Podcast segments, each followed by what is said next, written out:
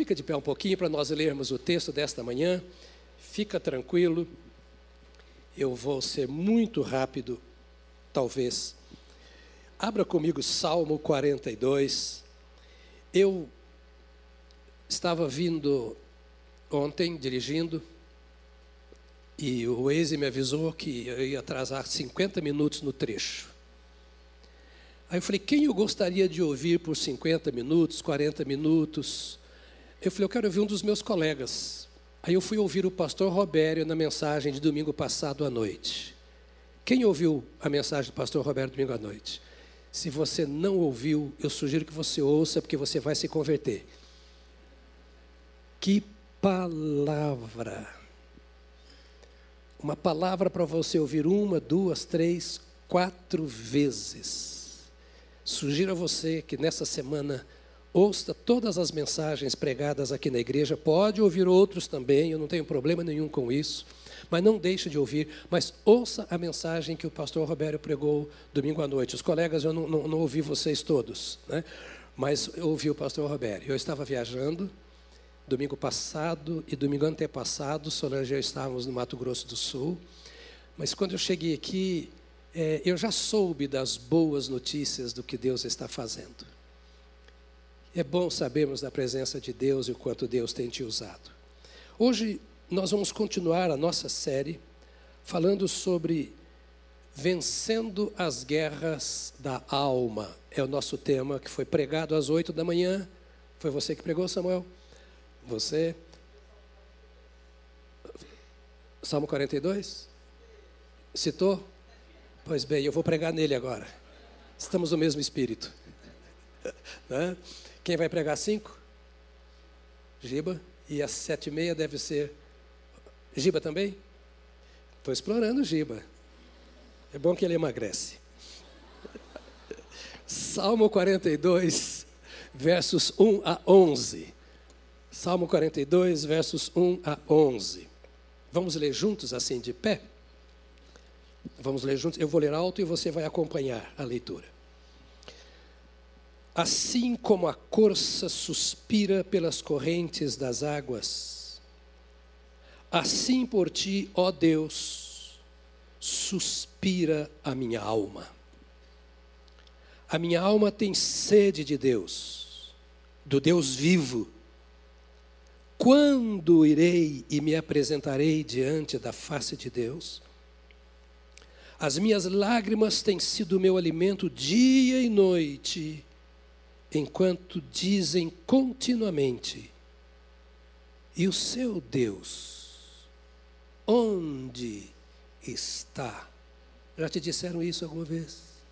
Você está passando por tudo isso, cadê o seu Deus? Né, Edith? Perdemos o Nelson, mas não perdemos o Senhor.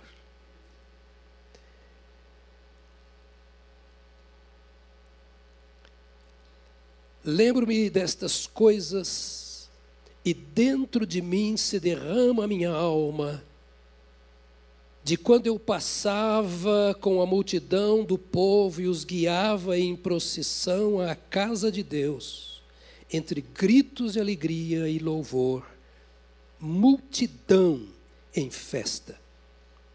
Por que você está abatida, ó minha alma? Talvez alguém aqui esteja dizendo isso, fazendo esta pergunta à sua própria alma hoje. Por que está abatida, ó minha alma? Por que se perturba dentro em mim? Espere em Deus, pois ainda o louvarei a Ele meu auxílio e Deus meu. Sinto abatida dentro de mim a minha alma. Lembro-me, portanto, de ti nas terras do Jordão, no Hebron e no Monte Mizar. Um abismo chama outro abismo ao ruído das tuas cachoeiras. Todas as tuas ondas e vagas passaram sobre mim. Contudo, o Senhor, durante o dia, me concede a sua misericórdia, e de noite está comigo o seu cântico, uma oração ao Deus da minha vida. Pergunto a Deus, minha rocha, por que te esqueceste de mim? Por que hei de andar eu lamentando sobre a opressão dos meus inimigos? Os meus ossos se esmigalham quando os meus adversários me insultam, perguntando sem parar: E o seu Deus, onde está? Por que você está abatido, a minha alma? Por que se perturba dentro de mim? Espera em Deus, pois ainda o louvarei, a Ele, meu auxílio e Deus meu. Aleluia, aleluia, aleluia. Pode sentar, querido. Em oração, vamos pensar um pouquinho neste texto tão precioso aqui da palavra do Senhor nosso Deus. O que cremos a respeito de Deus é determinante para certas horas que consideramos vitais.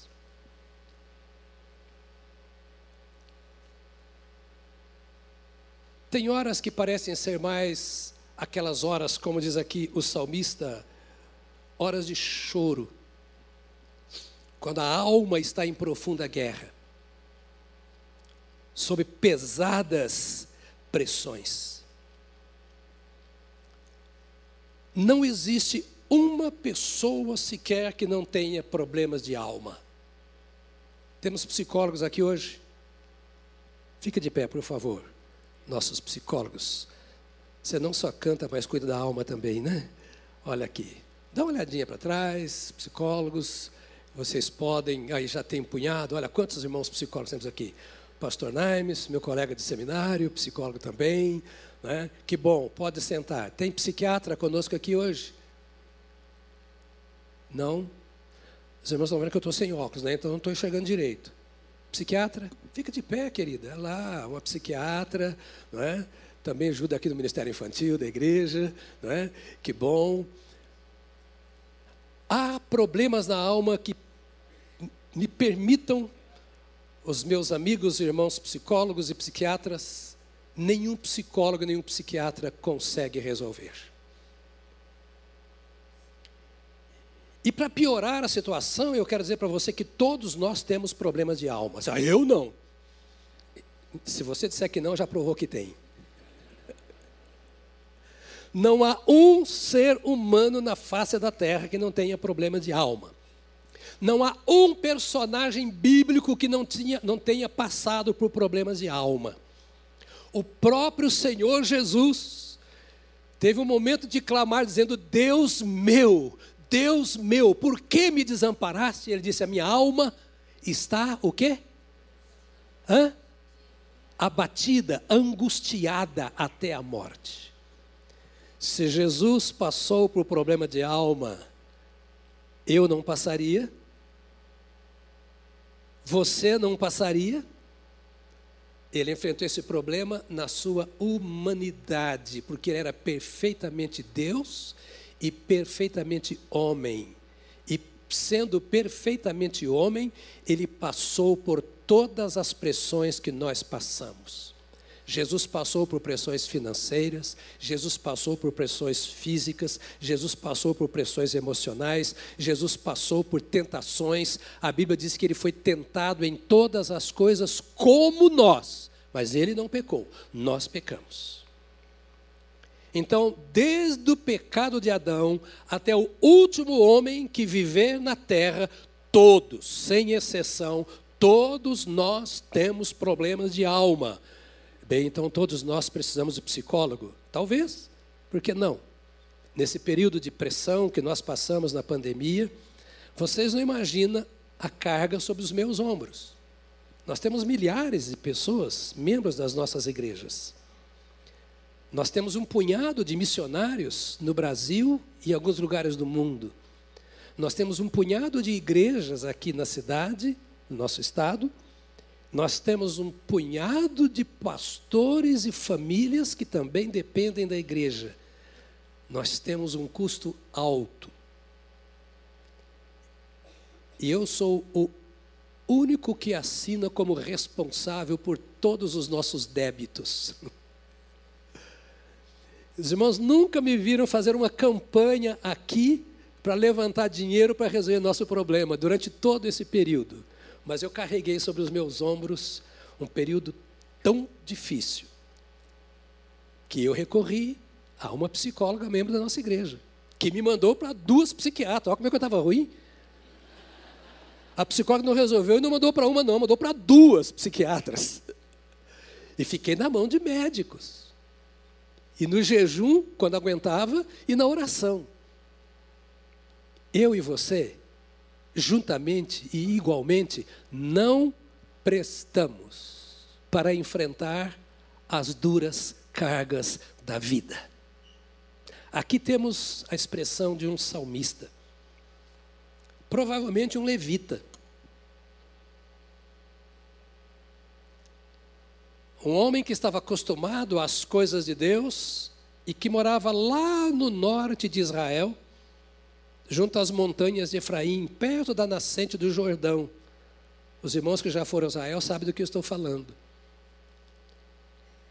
E agora ele estava cometido provavelmente de uma pesada enfermidade que não lhe permitia ir ao templo. Cordéis de morte o cercavam. E o levita era o homem do templo. Como pastor é o homem do templo. E ele no seu turno não podia ir. E pior, todas as dificuldades da vida pressionavam a sua alma e ele se sentia distante do Senhor.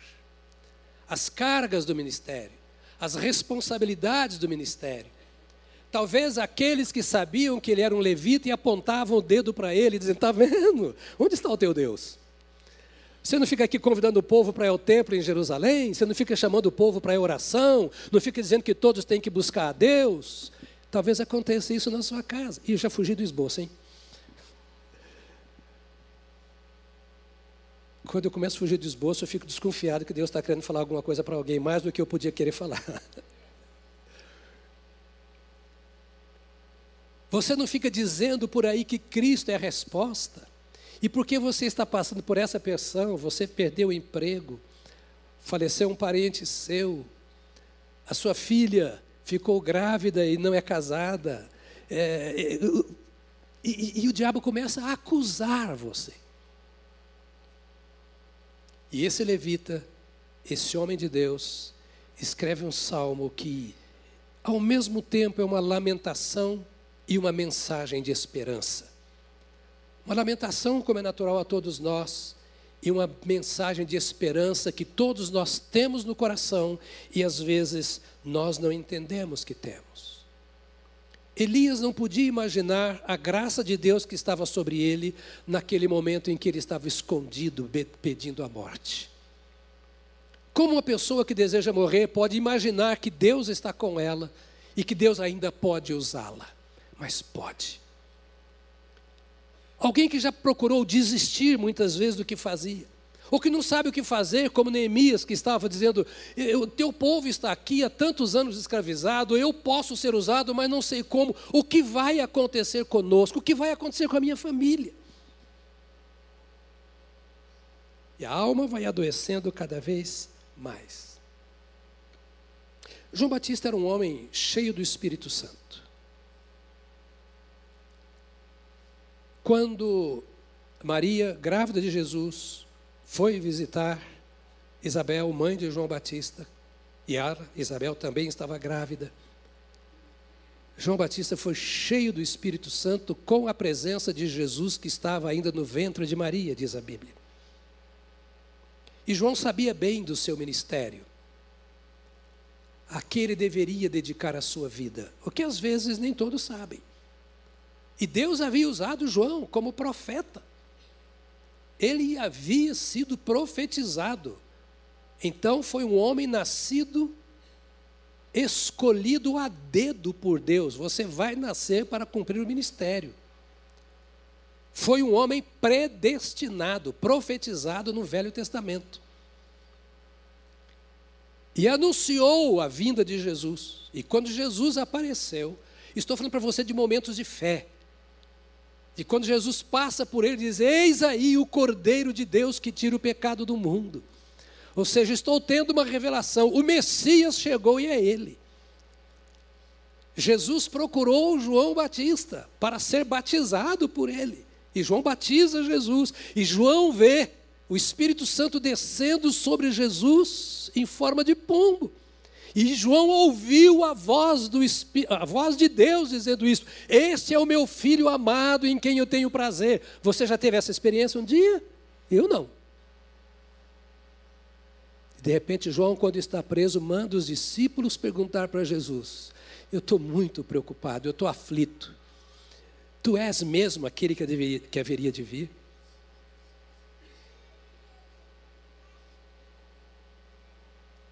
Você pode dizer para o seu coração: Eu sou igualzinho o João. Homem de Deus, mulher de Deus, pode ter dúvidas. E dúvidas trazem aflição à alma. Imagine um homem como João dizendo a todo mundo, e todo mundo vinha lá para ser batizado por ele, ele era visto como um profeta, respeitado como profeta, agora apresentando Jesus como enviado de Deus, agora tendo dúvida da sua própria palavra que Deus havia dado. Dá para você imaginar a angústia da alma desse homem? Será que eu falei bobagem? Fui precipitado? Tomei decisões erradas?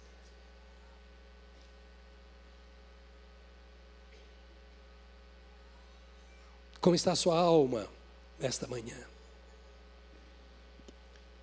Eu poderia citar vários textos do apóstolo Paulo, onde ele revela esta sua situação, que a sua alma estava em guerra. Às vezes a pessoa aceita o Senhor Jesus e não entende que em alguns momentos ela pode não estar mas sentir-se como se estivesse privado da comunhão com Deus. Isso é próprio da alma. Duvidar de si mesmo. Duvidar das experiências que você teve com Deus. São tantos lixos e contra-informações ou desinformações que vêm aos nossos olhos, aos nossos órgãos do sentido. E tantas experiências contraditórias pelas quais nós passamos, que é muito fácil, como todos esses outros personagens que eu disse, inclusive o Senhor Jesus, em determinados momentos nos sentimos tão sozinhos tão sozinhos nesta guerra profunda da nossa alma, como se Deus não estivesse conosco. Mas antes da conclusão, eu já quero te lembrar: a palavra de Deus diz a mim e a você. E essa palavra vale mais do que as nossas experiências, as nossas crenças ou as nossas dúvidas. O Senhor diz assim: Eu nunca te deixarei eu jamais te desampararei. Levante a sua mão e diga comigo: Deus nunca me deixará. Mas diga outra vez: Deus nunca me deixará. Deus nunca me desamparará. Você não é membro de uma igreja. Você é membro do corpo de Cristo. Mas não é a mesma coisa, pastor? estou fazendo essa distinção para você entender que muitos podem estar na igreja, serem membros da igreja, mas não ser parte do corpo ou da igreja de Cristo. Mas se você escolheu Jesus, há uma promessa do Senhor. Se você não escolheu, hoje é hora de escolher. Porque a única maneira de o Senhor não me deixar é eu também não deixá-lo. É haver um casamento uma união de alma entre a minha alma e o Senhor que a criou, à sua imagem, à sua semelhança. Então, logo de início, nós vemos que os servos de Deus podem passar por profundas guerras na alma. Todos os servos de Deus e qualquer servo de Deus Então você tem dois caminhos quando você passa por isso. Um é discernir a quem ou em parênteses aqui, a quem você vai buscar. A outra é a entrega que você vai fazer àquele a quem você vai buscar. Há muitas pessoas que passam por essas pressões de alma, tendo profissionais que podem ajudá-los, incluo os pastores, os vocacionados do ministério, que têm a sua função bíblica, que não é o papel do psicólogo, psiquiatra ou qualquer profissional da alma, neuropsiquiatra e etc., mas é o papel pastoral cuidar da alma das ovelhas até o ponto em que lhes compete. Não é o papel do pastor fazer, às vezes, um psicólogo, mas a igreja precisa estar muito esclarecida a respeito dos fatos de que, assim como eu preciso de um médico, eu posso precisar de um psicólogo, eu posso precisar de um pastor, e não devo me omitir de buscar estas pessoas se elas me são necessárias. E, inclusive, membros da igreja, homens e mulheres de Deus, que conhecem a palavra de Deus e se entregam ao Espírito de Deus, são vasos de Deus para ajudar uns aos outros para que nós nos ajudemos a cuidar da alma desse rebanho do Senhor nosso Deus. Qual é a origem das guerras da alma de um servo de Deus? Eu vou falar aqui algumas coisas rapidamente, e não dá para falar porque há muitas origens. Mas deixe eu pensar com você do ponto de vista bíblico. A alma do crente se sente em guerra, e é o caso do salmista quando ele se sente distante de Deus.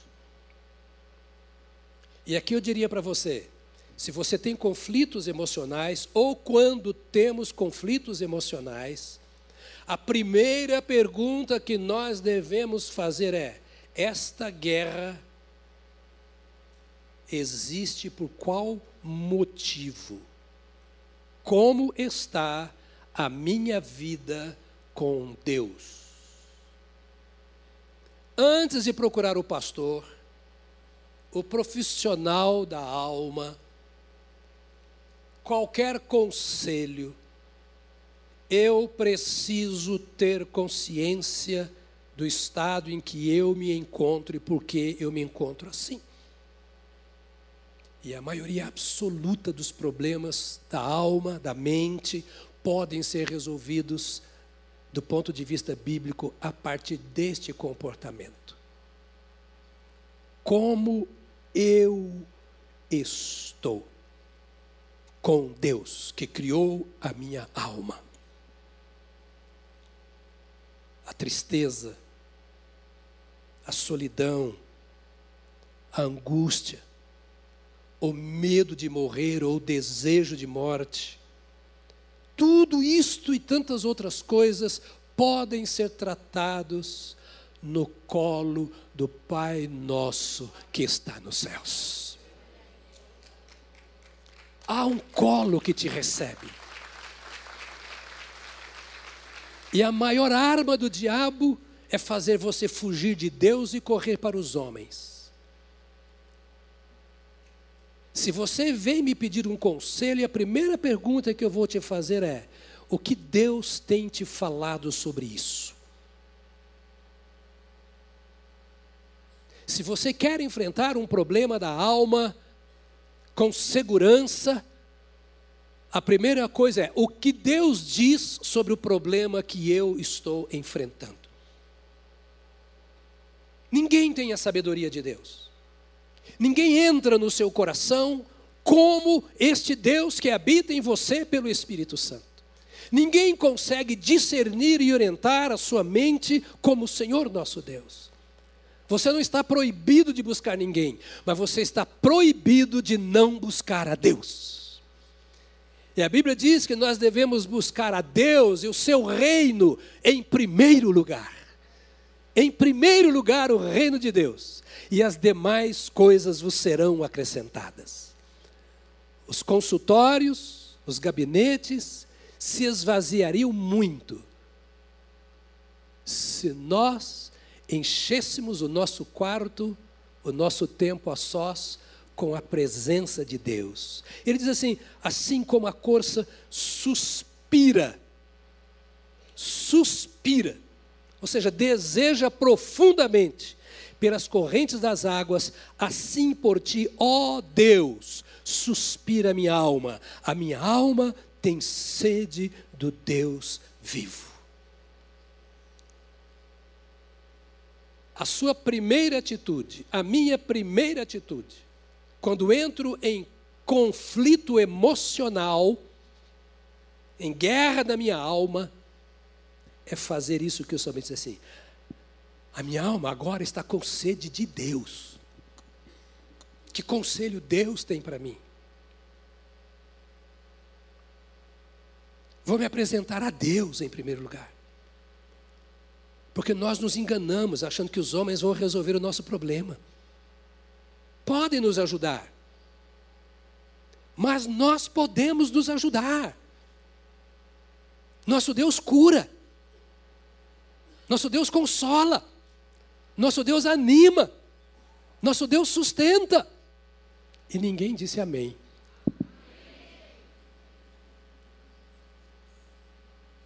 Essa é uma conversa mais ou menos dura. Mas do começo ao fim eu quero que você entenda que você é propriedade exclusiva de Deus. Faça valer isso. Você tem um Deus. Ele é dono, você é propriedade dele, ele é dono da sua vida.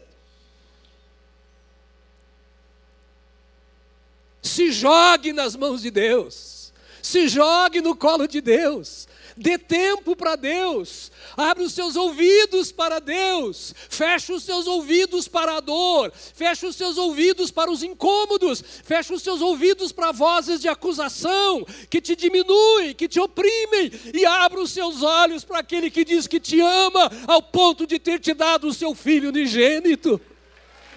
Ele te ama.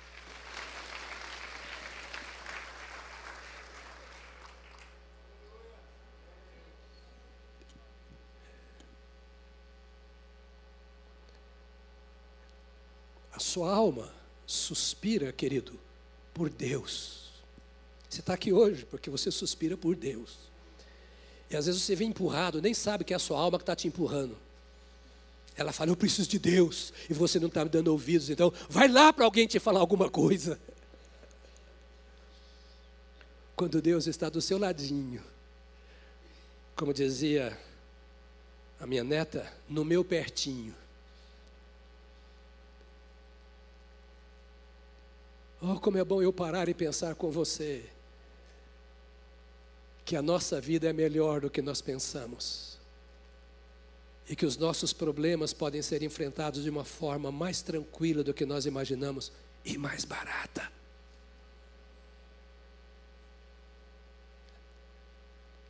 Está perdendo sono? Está preocupado? Como eu te contei a minha história, isso é natural de todos nós. Eu contei só um trechinho. Corra para Deus.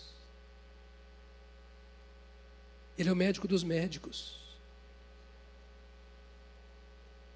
A dor da alma, ou seja, essa guerra na alma, ela aumenta ou diminui na proporção em que nós nos aproximamos ou nos distanciamos de Deus. Há ovelhas que fazem do pastor ou do seu líder o seu Deus. Conversam mais com seus líderes do que com Deus. Gastam mais tempo com seus líderes, com seus discipuladores, com os cultos na igreja, do que com Deus no seu dia a dia. E muitas vezes vamos adoecendo porque estamos bebendo na fonte errada. Notou que eu estou falando a mesma coisa, como que rodeando o toco? Mas é, eu falava isso para minha mãe quando ela, eu era pequena, ela via e falava, de novo, mamãe. É, de novo, você está fazendo a mesma coisa?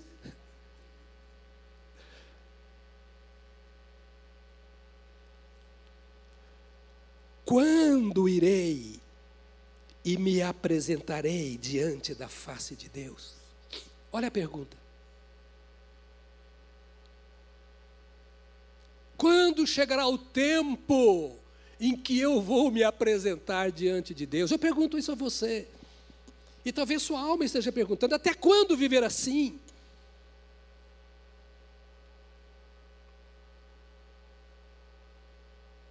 Por que não agora? Ir à presença de Deus, se apresentar a Deus e dizer: Deus, eu não aguento mais.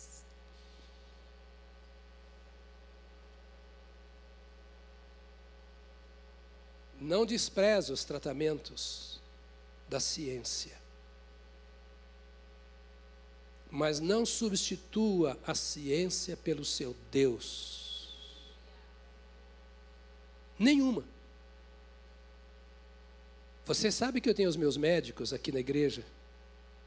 Tudo que eu faço, irmãos, eu faço com gente da igreja. É gente da igreja que conserta meu carro, é gente da igreja que conserta meu dente. E não é porque não pago, não. Eu pago. Mas é porque é gente que eu conheço, a gente está aqui dentro. Mas não resolvem certos problemas.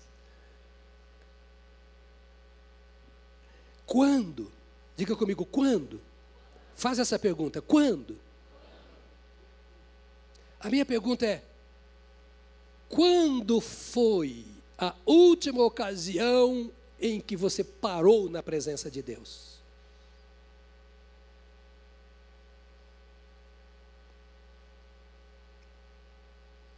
Para falar e muito mais, para ouvir a Deus. Que dificuldade nós temos para ouvir o Senhor. E você veio aqui hoje para que Deus te desperte nesse sentido. Porque eu posso estar lendo a Bíblia, eu posso estar discipulando, eu posso estar pregando, eu posso estar aconselhando, eu posso estar fazendo boas obras e tudo mais sem estar ouvindo a Deus. Este homem era um levita, era da tribo de Levi. Ninguém tirava dele essa herança. Era de uma tribo sacerdotal. Deus os escolheu, ele era o escolhido de Deus. Posso ser um pastor, posso ler a Bíblia e pregar, sem estar na presença de Deus. Isso acontece muito. Está cheio de gente que sabe pregar, mas não tem vida com Deus. É a vida com Deus que traz o ânimo para que de fato eu possa vencer todas as guerras da minha alma. Então, quando irei e me apresentarei diante da face de Deus? Não é isso ao templo, mas no altar do Senhor. Assim como a corça suspira pelas correntes das águas, assim por ti, ó Deus, suspira a minha alma. A minha alma tem sede do Deus vivo. Então o crente se sente distante de Deus e, consequentemente, não vence as batalhas. A alma do crente entra em guerra espiritual quando lembra de um passado de comunhão com Deus, em que tinha participação com a comunidade, com a alegria, com a presença de Deus, e agora não tem mais. Lembro-me destas coisas, e dentro de mim se derrama a minha alma. De como eu passava com a multidão de povo e os guiava em procissão à casa de Deus, entre gritos de alegria e louvor, multidão em festa. Esta é a condição do desviado.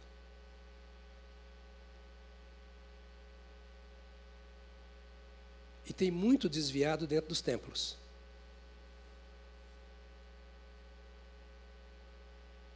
Lembro-me destas coisas e dentro de mim se derrama a minha alma. Estou me acabando. Minha vida está, a alma é a vida, está se esvaindo. Estou desanimado, eu perdi o entusiasmo.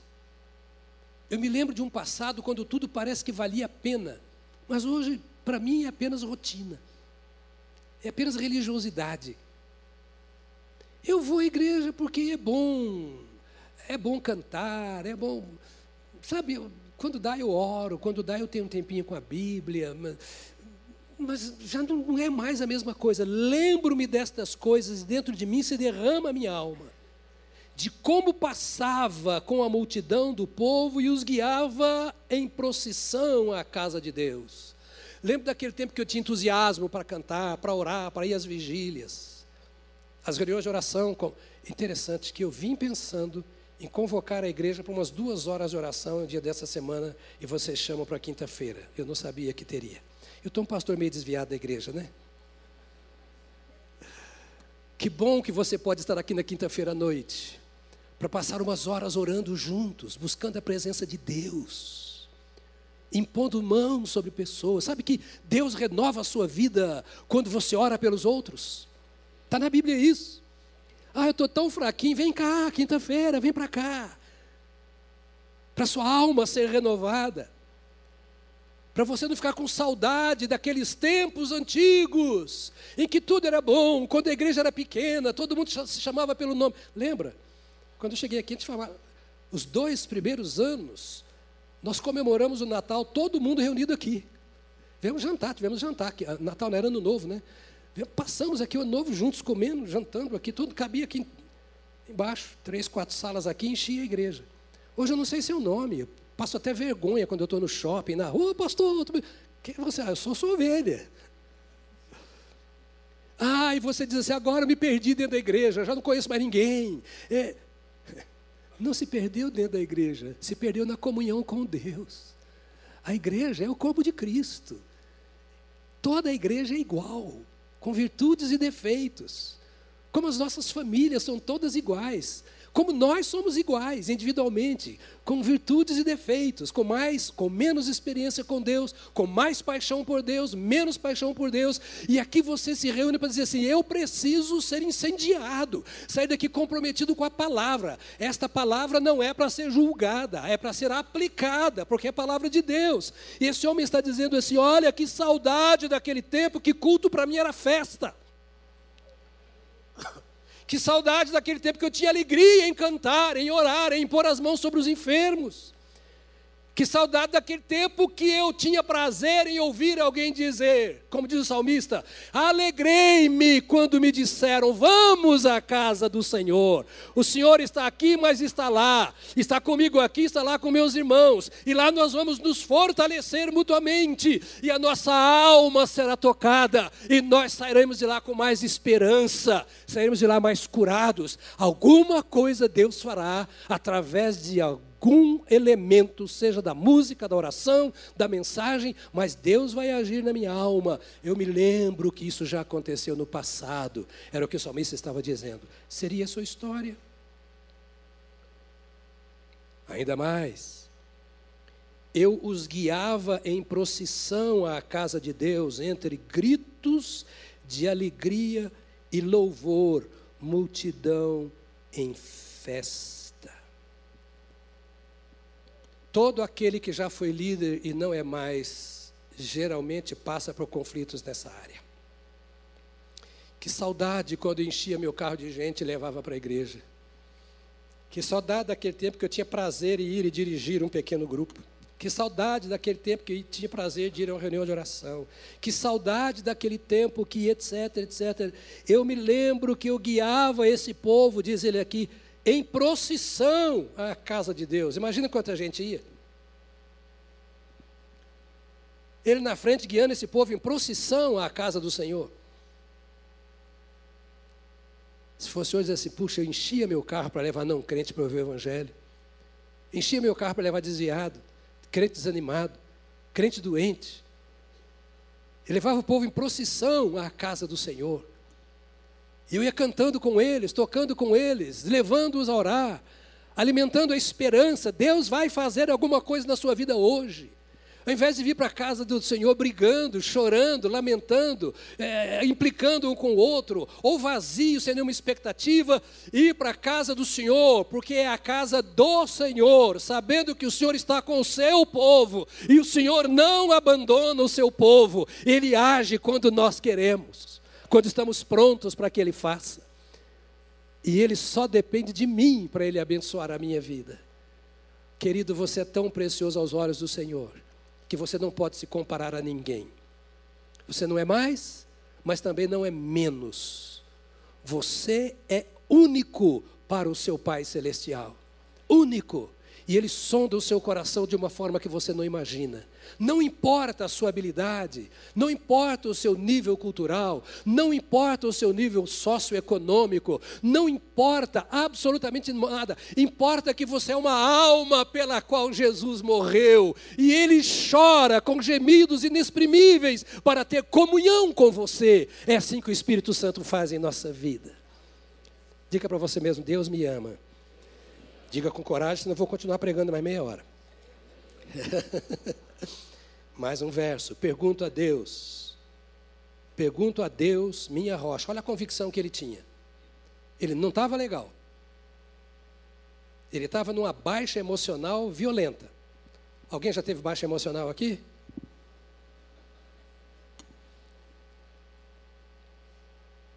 E quando você está ruim, as coisas só pioram.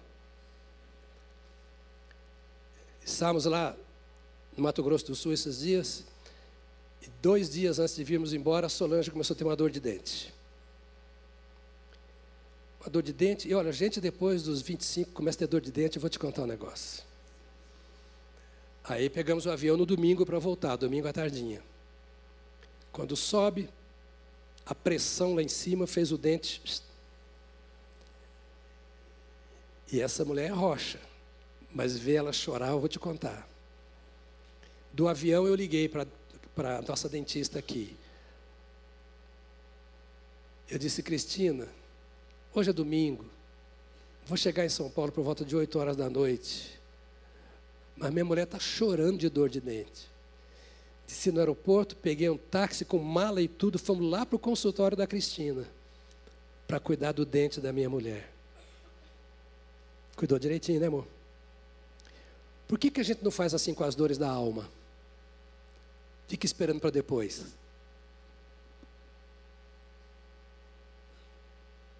Se enchendo de razão.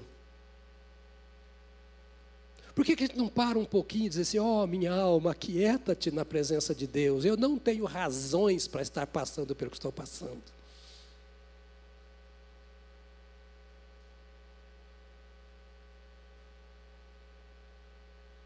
Ame-se a si mesmo. Pergunto a Deus, minha rocha: por que te esquecesse de mim?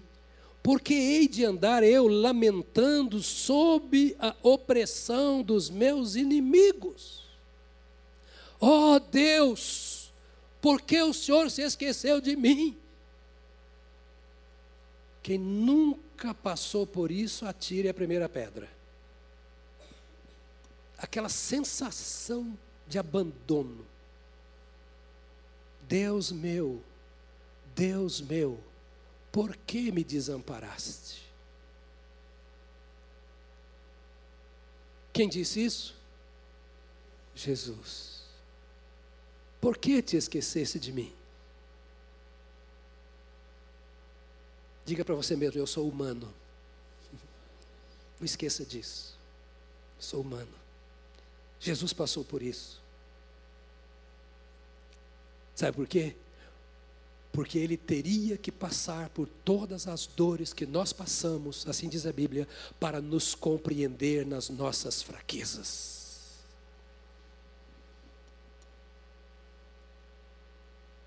Quando eu me sinto desamparado e digo isso ao Senhor, Ele sabe o que eu estou dizendo, porque Ele passou por isso.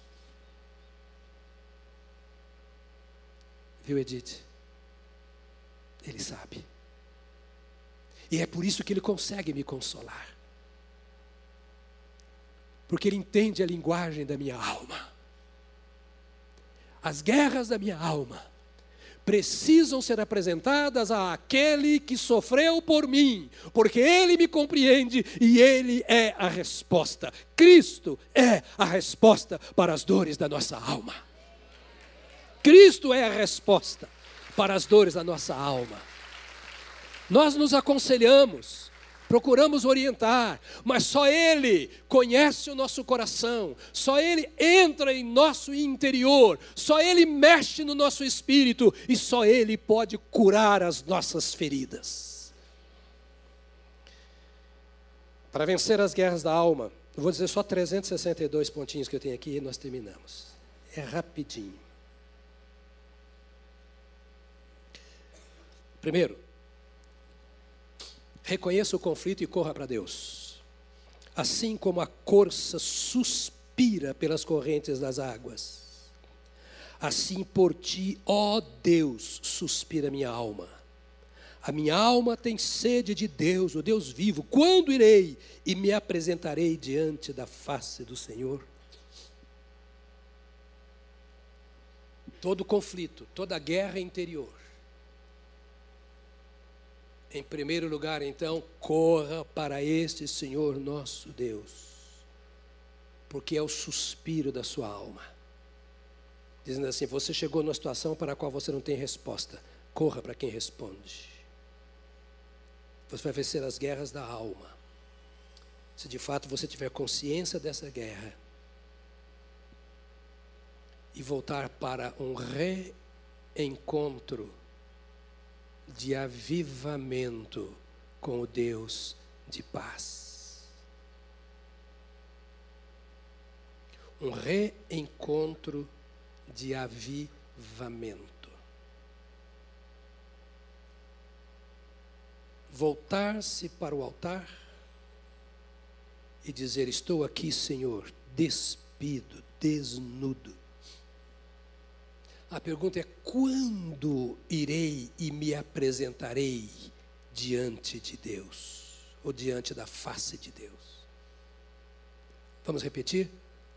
Quando irei e me apresentarei diante da face de Deus? Outra vez. Quando irei e me apresentarei diante da face de Deus? Seria hoje? Seria agora? Vai deixar para depois?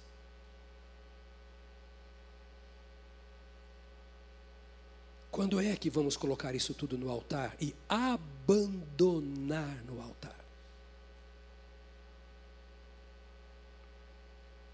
Se é enfermidade, vamos tratar cientificamente da enfermidade, mas não fica só na enfermidade. Deus cura a enfermidade. Servimos a um Deus de milagres. Mas muitas vezes é comportamental. Eu queria que você ficasse em pé para nós orarmos.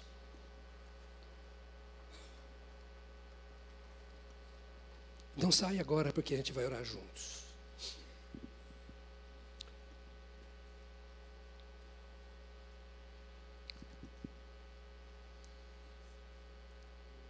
Talvez você já tenha lutado tanto, ou haja entre nós pessoas que já lutaram tanto, ao ponto de chegar ao desânimo. Se acostumaram.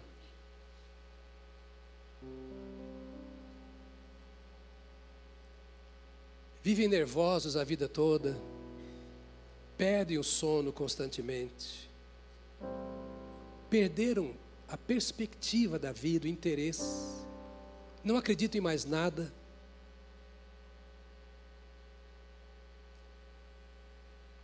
Estão carregando um fardo pesado sobre os seus ombros, de aflição, conflito de alma. Eu quero te convidar a tomar o passo mais importante da sua vida de servo de Deus e de servo de Deus nesta manhã. Que é responder essa pergunta. Quando? Diga comigo, quando? Quando irei e me apresentarei diante de Deus?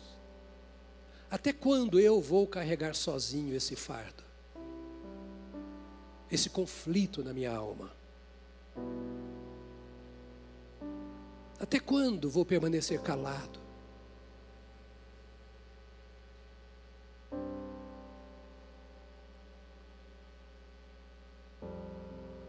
Não faça perguntas que não têm resposta. O salmista fez um punhado de perguntas aqui que ele não precisava ter feito.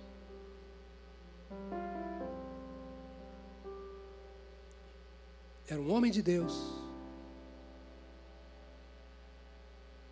mas não desfrutava da presença de Deus. Porque para ele, a presença de Deus era no templo. Sim, Deus está presente no templo.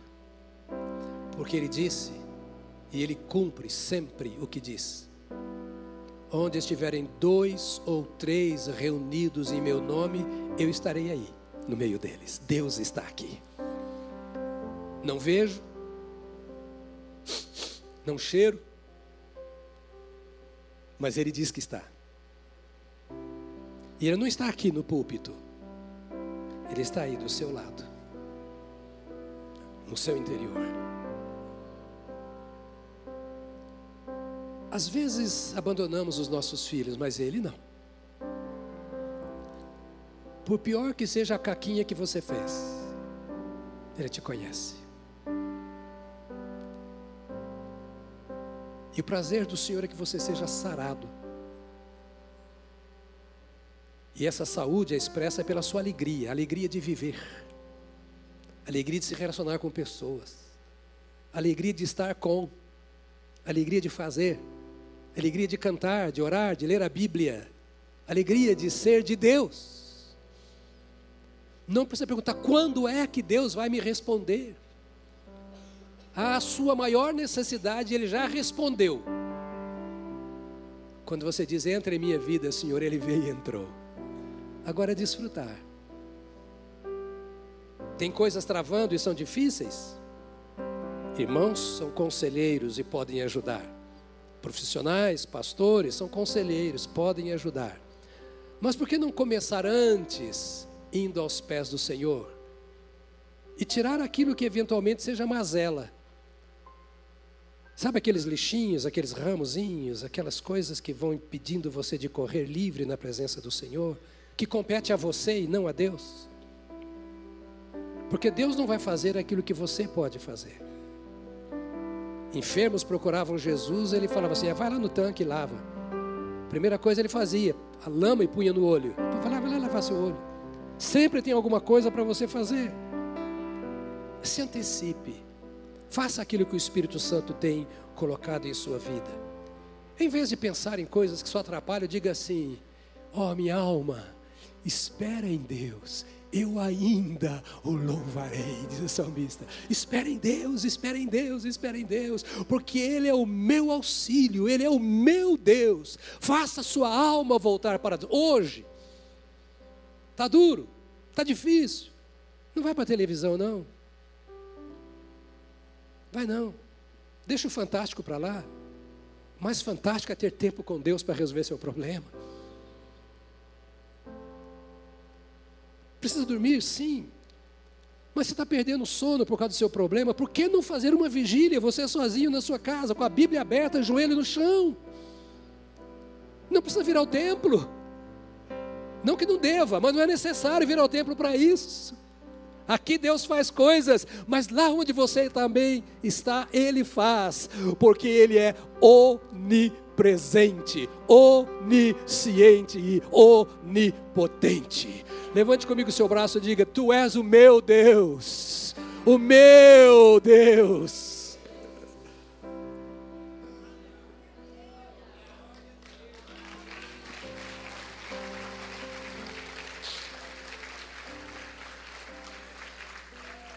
Fecha seus olhos, vamos orar. Depois que orarmos, nós vamos cantar. E nós vamos encerrar cantando com corações que creem no poder restaurador e empoderador, palavra nova, mas está usando, então eu vou usar, né? E empoderador do nosso Deus. Manda pôr no dicionário, né? Que está todo mundo falando em empoderar, então vamos empoderar. Mas esta presença do Senhor, no final vamos cantar com toda essa graça, amém, amados? Então vamos orar, vamos orar.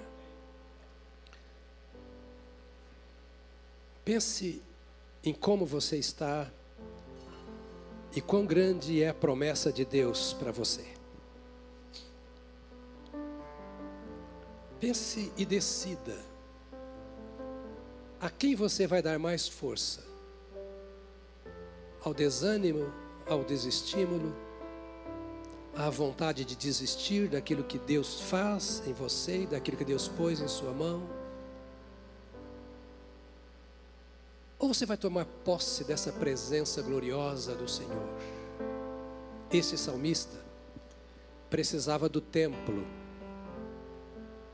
porque era assim: três vezes ao ano o homem judeu tinha que ir ao templo, porque Deus estava no seu santo templo. Mas você não, porque você é o templo no qual o Espírito Santo habita. Deus está aqui com você. Deus está na rua em você, no seu trabalho, na sua luta e na sua vitória. Ele habita em seu espírito, se você já entregou sua vida a Jesus. Mas se você se sente tão solitário no seu interior,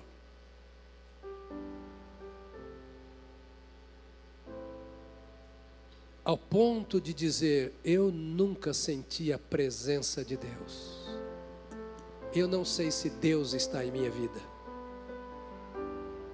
Eu nunca entreguei a minha vida a Deus. Já pedi muita coisa para Ele, mas nunca me entreguei. Esta é a hora de você fazer a entrega da sua vida a Ele.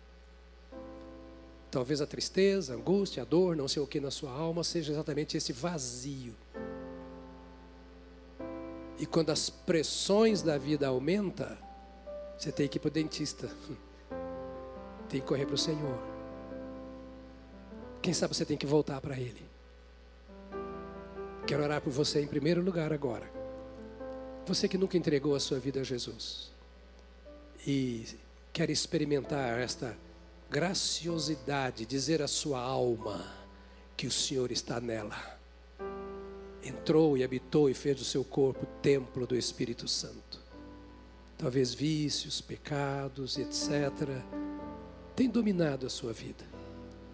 Descompromisso com Deus, falta de interesse.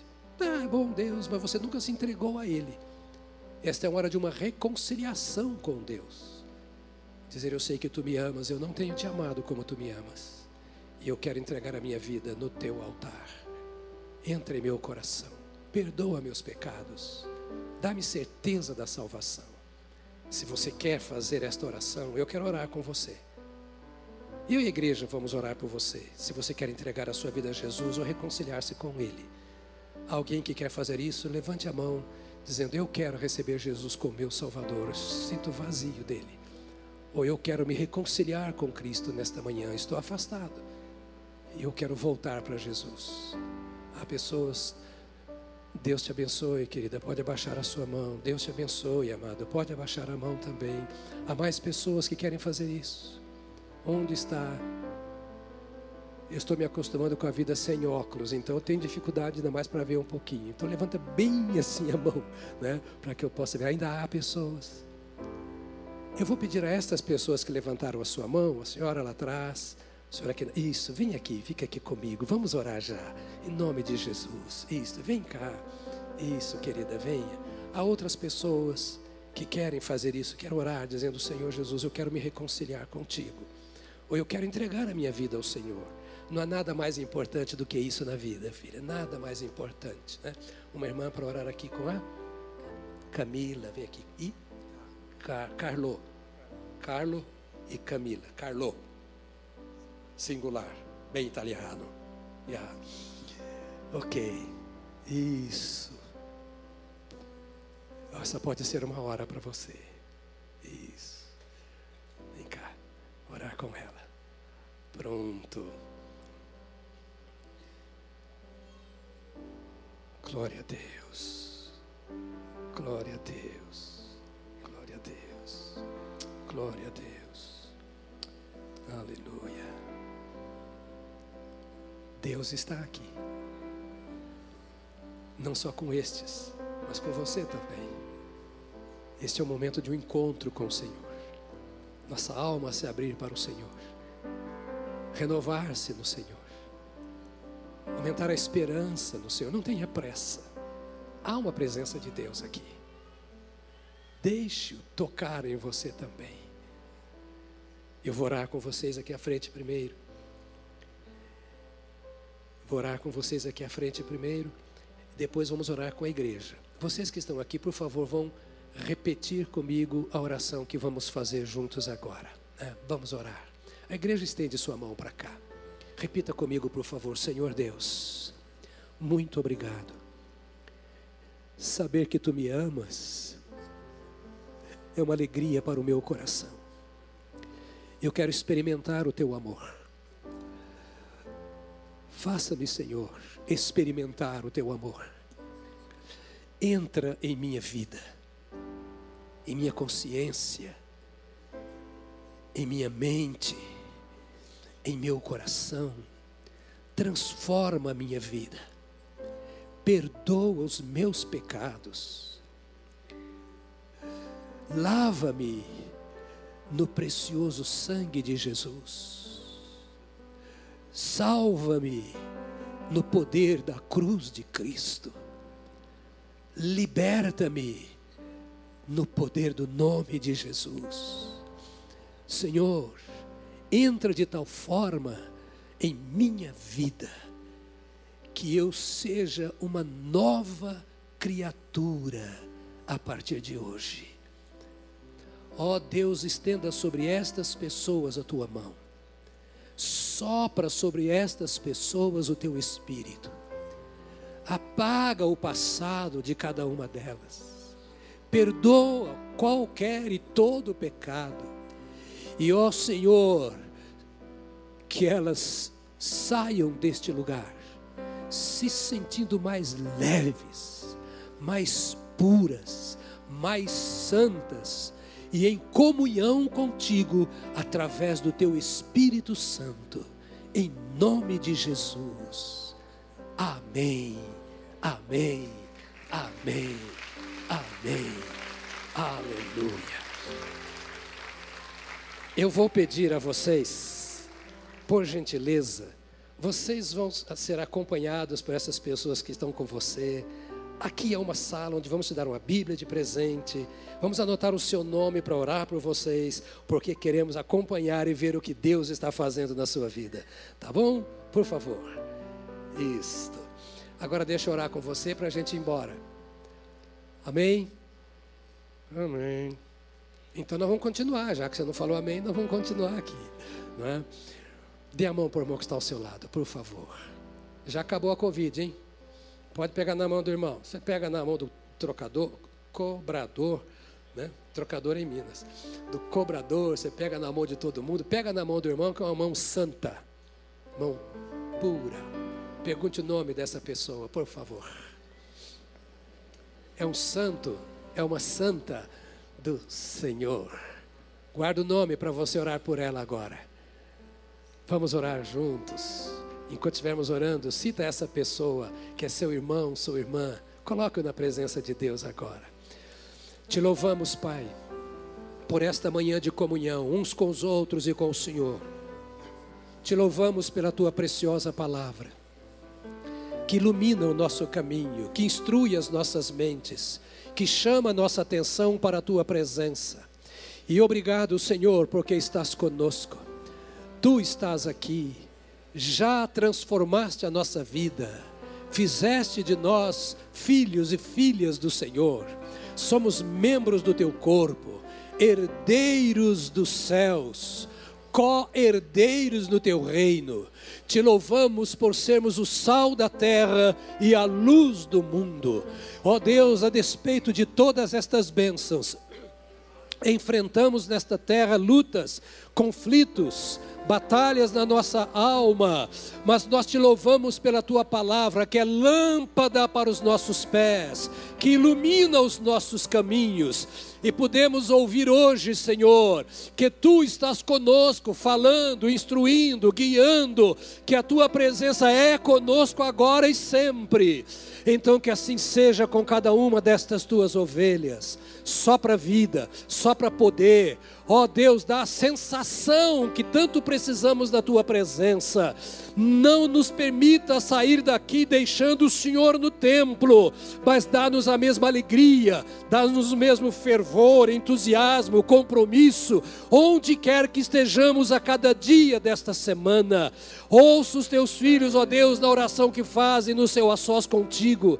Que teu espírito seja derramado, que a alma seja tocada, que os problemas da alma que podem ser resolvidos na comunhão dos teus filhos contigo sejam alcançados pela tua graça e dissipados pelo teu poder.